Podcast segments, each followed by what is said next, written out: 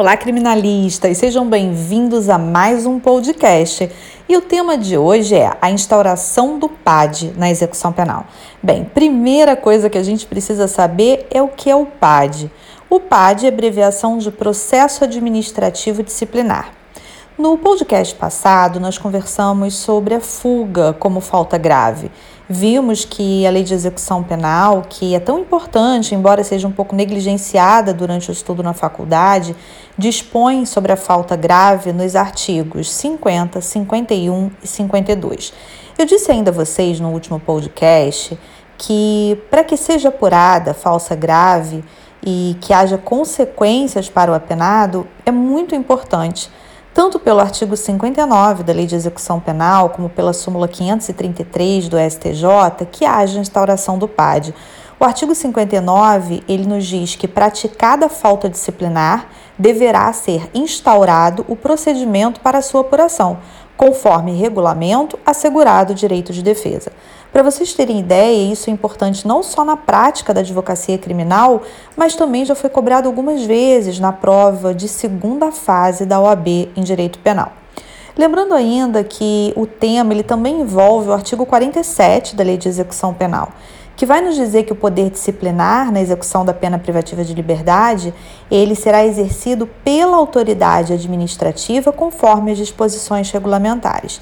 Isso porque a competência de apurar a falta disciplinar do apenado, bem como de analisar se a conduta ela corresponde a uma falta leve, uma falta média, uma falta grave, é justamente do diretor do presídio. Uh, não se pode, frente à prática de uma falta grave, simplesmente aplicar a consequência dela ou as suas consequências, já que podemos ter algumas, sem que haja a oportunidade do apenado de realizar a sua defesa. No entanto, é muito importante também nós atentarmos uh, para a jurisprudência, não somente do STJ, mas também do STF. A súmula que eu mencionei para vocês, número 533, ela foi editada em 2015.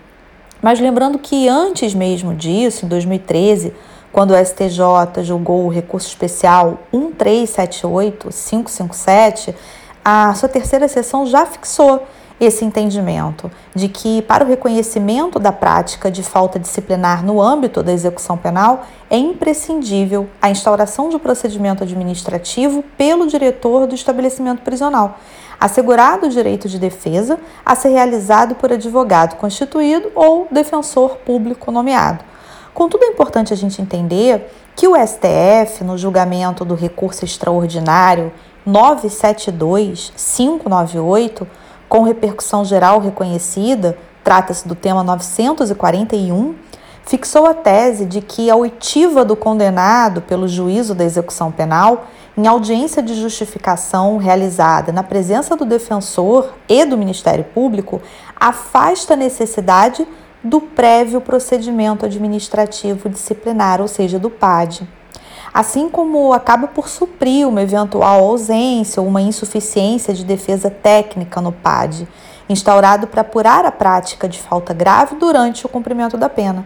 Desse modo, a gente percebe que o STF entende que a apuração de falta grave em procedimento judicial, desde que existam as garantias que são inerentes a ele perante o juízo da execução penal, não só é compatível com os princípios do contraditório, da ampla defesa, mas também torna desnecessário o prévio procedimento administrativo.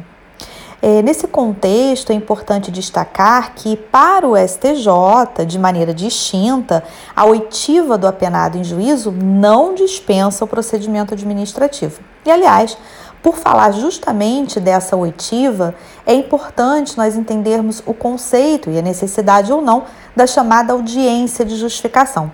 Eu gostaria que vocês lessem o artigo 118 da Lei de Execução Penal é muito importante, eu tenho destacado bastante isso aqui no podcast, nos vídeos. O advogado criminalista, assim como o estudante que pretende se submeter à prova de segunda fase da OAB, até mesmo de primeira fase, precisa estudar a fundo a lei de execução penal.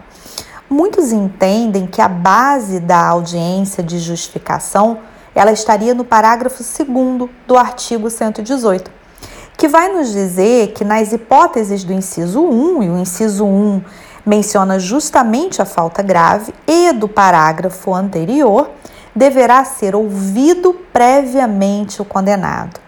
A jurisprudência, bem consistente, inclusive no STJ, acerca dessa efetiva necessidade da realização dessa audiência de justificação, além da instauração do procedimento administrativo disciplinar, justamente com base nesse parágrafo 2 do artigo 118. Essa também é a posição de vários tribunais estaduais. É sempre interessante você pesquisar qual é o entendimento do tribunal da sua região. Agora, entenda o seguinte, essa questão ela não é pacífica. Nós temos vários juízes singulares que não adotam essa mesma posição e utilizam a argumentação, sobretudo, da celeridade processual. Bom, eu espero que você tenha gostado do conteúdo aqui do nosso, do nosso podcast. Lembrando, se você quer conhecer mais o meu trabalho, eu sempre deixo no artigo que eu produzo, nos vídeos, no canal do YouTube, os links, inclusive, para que você possa conhecer o meu currículo. Eu espero que você tenha gostado e que você continue junto conosco nos nossos próximos conteúdos. Um grande abraço, um bom dia e que você continue estudando para uma efetiva prática da advocacia criminal.